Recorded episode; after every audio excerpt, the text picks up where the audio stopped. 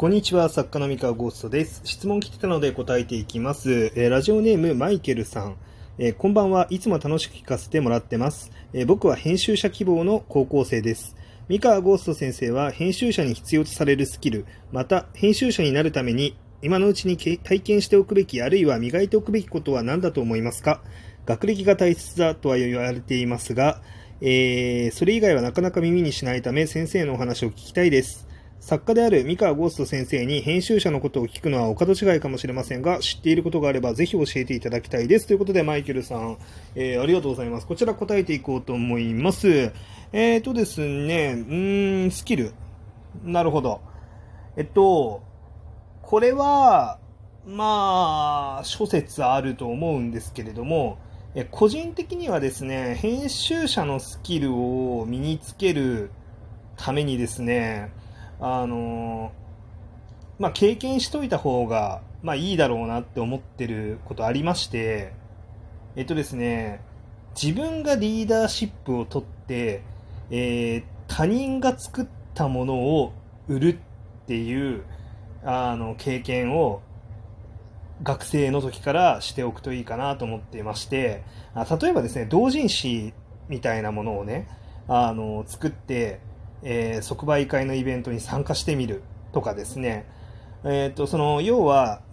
その誰か例えばその高校生って話なんで例えばその小説を書きたい友達だったりとか漫画を描きたい友達みたいなのを探してですね、えーと、彼らがまああのの彼らの作品を、まあ、ちょっと一冊本にまとめてえっと、これでコミティア出てみようみたいなことを 言ってですね、で、その、うまくその、その人たちの原稿を集めて、こう表紙とかどうしようかなっていうのを作って、で、それをじゃあ本の形にして、まあそんなにあの、めちゃめちゃたくさん吸ったりとかしなくていいと思うんですよ。あの、大変なんでね、お金もかかるし。まあだから全然できる範囲で、もう全然コピー本とかでもいいと思うんで、こう、コピー本っていうのはあれですね、その、なんだ、あの、ちゃんとした製本じゃないやつね、うん、とかでもいいと思うので、まあ、なんか、あの、工夫してですね、じゃあこういうの作ってみようって言って、まあ、作ってみると。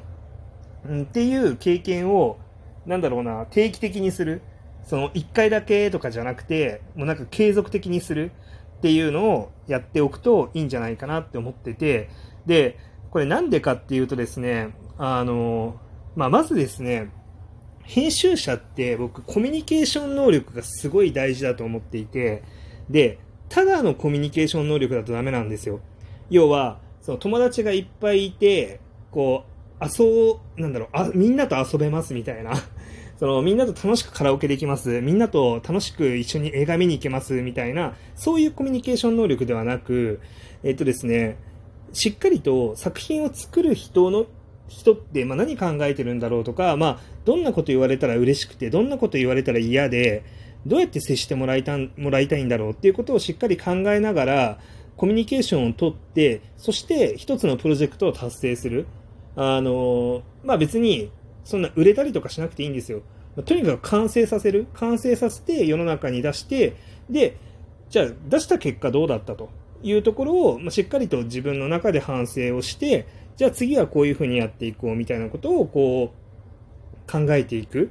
で、それの一連の工程っていうのは、まあ、実はプロの編集者にならなくても、こうアマチュアのうちからですね、同人誌の活動だったりとか、まあ、部活動とかでも何でもいいんですけど、いろんな経験を通じてできることなんですね。一つの目標に向かって、その仲仲間の力を使いながら、それをしっかりと届くように工夫するっていう、まあ、それをひたすらやっていく。で、こう、そういうのを経験しておくとですね、あ、こういう時に喧嘩になっちゃったなとか、この、要は、えっと、こういうことと言っちゃったから嫌な思いさせちゃったなとか、あの、なんかいろいろあると思うんですよね、未熟なうちって。でも、それを経験しておくことによって、プロになってから、じゃあその作家さんに対してこういうことは言っちゃいけないよね。でもこういうことはしっかり言わないと何も改善されないからこういうの言わないといけないよねっていう、そのなんだろうな、えー、っと、こうコミュニケーション、適切なコミュニケーションって何なのっていうのを、まあ、考える癖っていうのが、えー、プロの編集者になる前からあのつけられるようになると思うんですよね。もちろんね、プロになってからの方が成長の速度すごい速いと思うんですけど、ただ、あのプロになってから、こう、なんて言うんでしょうね、まあ、その成長していくよりもですね、まあ、プロになる前から、あのそういう経験をしてやっていくとですね、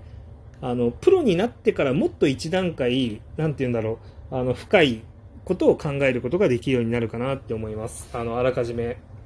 そのプロになる前からそういう意識であの人と接してるとね。で、あのまあ、よくそのなんだろうな、まあ、できる編集者、できない編集者みたいな 話とかちょっと議論に上がったりとか、ま、いろいろあると思うんですけれども、なんか、まあ、正直能力の高い低いなんて、まあ、どうでもいいんですよね。あの、編集さんって。なんか、一番最悪なのは、なんか本当に、その、作家を不快にさせてくるっていう編集者が一番ダメで ダメっていうか、それは正直今よろしくないんですよ。で、まあ、作家だけじゃなくて、まあ、あらゆるね、その一連のお仕事に関わる他の人、うん、あらゆる人っていうのを、なんか、ただいたずらに不快にさせるっていうのは、まあ、良くなくて、まあ、かといって、じゃあその仲良くするだけでいいのかって言ったら、それも違うんですよね。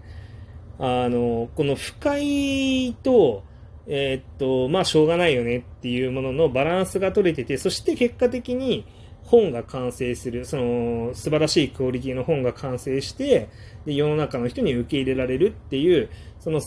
なんだろうな、まあ、そういう結果を出していくため、いくために適切なコミュニケーションが取れるっていうのが、まあ、すごい大事なんで、まあ、それを、なんだろうな、まあ、できるようにしておくといいかなって思います。で、あとはですね、あの自分の器っていうのを、なんかどんどんどんどん広げるための、えー、ことをしていった方がいいと思っていて、それはですね、まあ、多くの知識を手に入れるっていうのもそうだし、多くの経験をするっていうのもそうですね。だからよくね、勉強はたくさんして、学歴高くないとねっていうのも、まあ、なんだろう、まあ、この学歴高いっていう状態が、まあ、多くの知識を得てるっていう状態と、多くの経験をしてるっていう状態を担保してるに等しいからなんですよね。で、なので、まあ、学歴に関しては、まあ、高くないと話にならないし、まあ、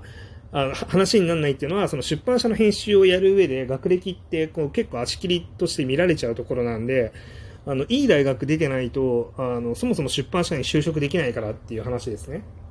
あの、なので、まあ、その学歴は絶対大事だし、まあ、そのそれになんか学歴だけじゃなくていろんな経験だったりとかいろんな知識を持ってるあの学歴と知識ってイコールではないのであのいろんな知識を持ってるっていうのもあの大事ですね。その大学に入ってからその勉強しなくなった人と大学に入っても勉強し続けた人って全然知識の差すごいことになるんであの、まあ、日本の大学って入るの難しいけど卒業するの簡単っていう性質があって、あの、実はその大学入った時点での学力めちゃめちゃ高いけど、卒業するまでの間に、こうなんか、得た、あの、どれだけどんな勉強をしたのかによって、全然こう、卒業時点で持ってる知識の量が違うみたいになりがちなんで、あの、まあ、ただ卒業すればいいわけではないっていうのもあるんですよね。まあ、だから、その、い、あの、なんだろうな、ま、知識をたくさん得るように、えー、頑張ったり、まあ、あとはいろんな経験をするように頑張るっていうのを、まあ、高校、大学と、うん、やっていくと、まあ、いい編集者になれるんじゃないかなと思います。で、だから本だけ読んでてもやっぱりダメで、その、自分の幅っていうのを、もうとにかく広げる。あの、いろんなことに興味持って、あの、とにかく広げるっていうことを考えた方がいいです。あの、視野が広くないと、やっぱりその、一個のことに集中するっていうのはクリエイターでいいんですよ。あの僕らクリエイターは、まあ、正直あの視野の広さ必要ないんですよ、まあ、あの視野広い人もいますよもちろん。いるんですけどどっちかっていうと一点に集中してもうこれをとにかくいいものにするんだっていう思考でやった方が、まあ、クオリティの高いいいものができる可能性は高くて。だけど編集者までその視線が狭くな視点がね狭くなっちゃうとあのなんでしょうね。